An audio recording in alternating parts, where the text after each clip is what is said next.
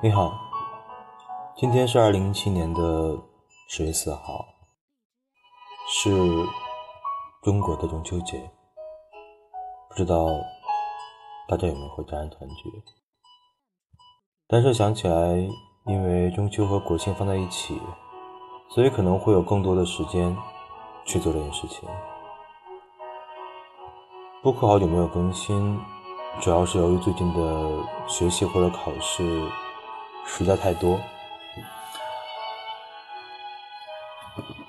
今天原来想继续读那本书给大家听，后来想着说，要不就再试着开一本新书吧。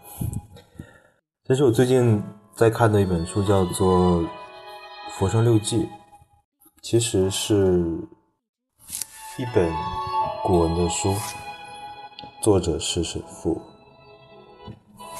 今天就摘两段比较短的来读一下，嗯，算是换换风格。《浮生六记》里面它会分有不同的卷宗，这一卷是第二卷，叫做《闲情寄趣》，嗯，会讲到一些生活中的小小的趣味，可能每个人在小的时候或者年轻的时候都经历过。它也许有可能是一点爱好，或者说是，嗯，一个会让人醉心的场景。但是我们会看到，在他的笔下，这些东西都变得非常非常的，都变得非常有韵味。虫之趣，与一同治时，能张目对日，明察秋毫。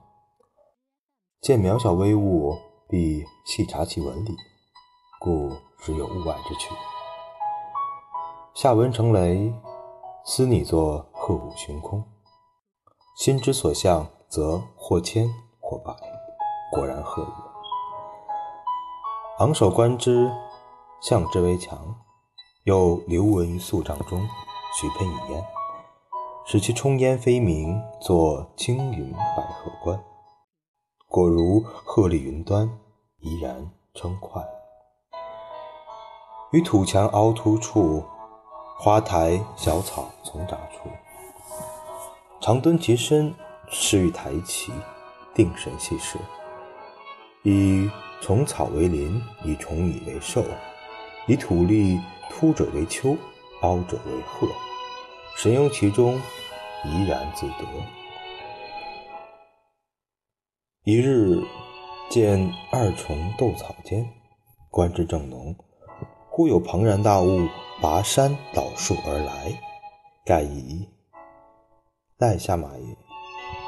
蛇以土而二重尽为所吞，余年幼方出神，不觉讶然惊恐。神定，捉虾麻，鞭数十，驱之别院。年长思之，二重之斗，盖图坚不从也。古语云：“坚尽杀，从亦然耶？”贪此生涯，乱为蚯蚓所哈，种不能变，捉鸭开口哈之。必欲偶是手，鸭颠其颈，作吞噬状，惊而大哭，传为鱼柄。此皆幼时闲情也。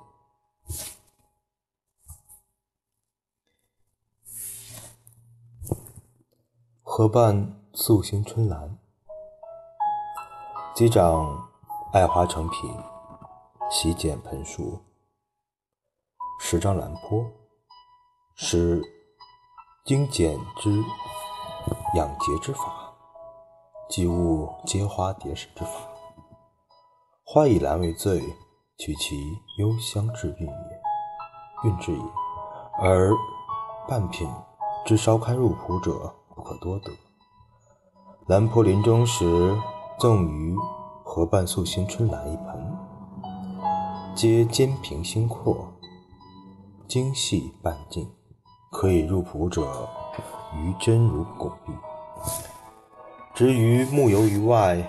云能亲闻灌溉，花叶颇茂。不二年，一旦忽为死，其根视之，皆白如玉，且蓝芽勃然。初不可解，以为无福消受，浩叹而已。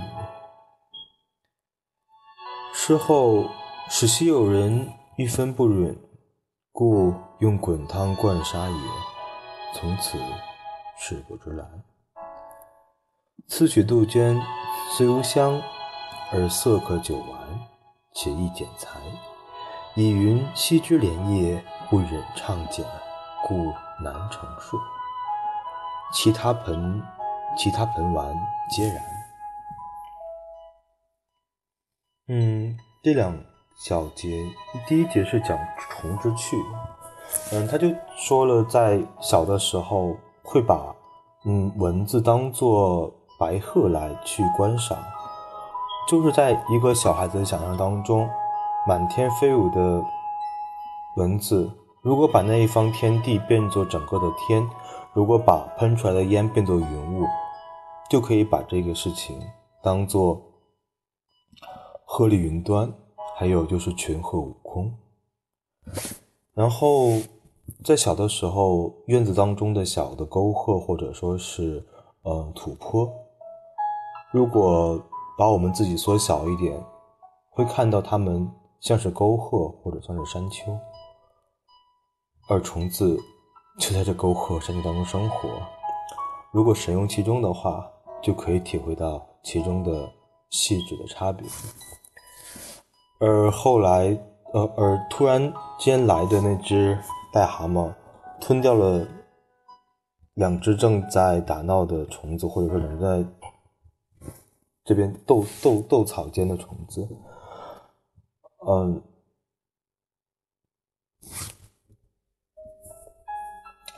当时就是吓了一跳，然后缓过神来，才把那只虫子，才把只癞蛤蟆就赶到别的地方去。但是以后想到的话，就觉得这件事情。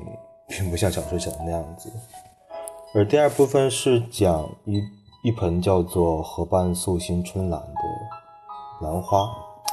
嗯，开始就说了，嗯，通过张兰坡，张兰坡是一个扬州人，是清代的文学家，然后通过他去认识了做去培养兰花的方法，然后或者说是嗯如何去饲养这些植物。然后说，通过是也是通过张兰坡，然后得到了，其实算是他给他的一个遗物，是一本叫做《嗯河畔素心春兰》。然后河畔素心春兰的话，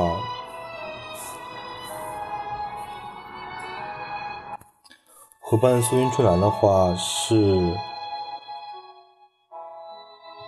它的瓣是呈宽阔莲花瓣状，铺设纯白。算是很有名的一种兰花，不过其实我也没有很了解。但是这片兰花却在后来被别人应该算是妒忌，然后嗯被用热水给烫死了，然后他就不用再去种兰花，而改种牡丹。嗯，其实就是他把自己的两个小的爱好或者说是童趣，写了下来。有的时候觉得读一些这种短的文章，然后其实会觉得蛮轻松，而且有的时候会很有趣。啊，今天就到这里，祝大家中秋节快乐！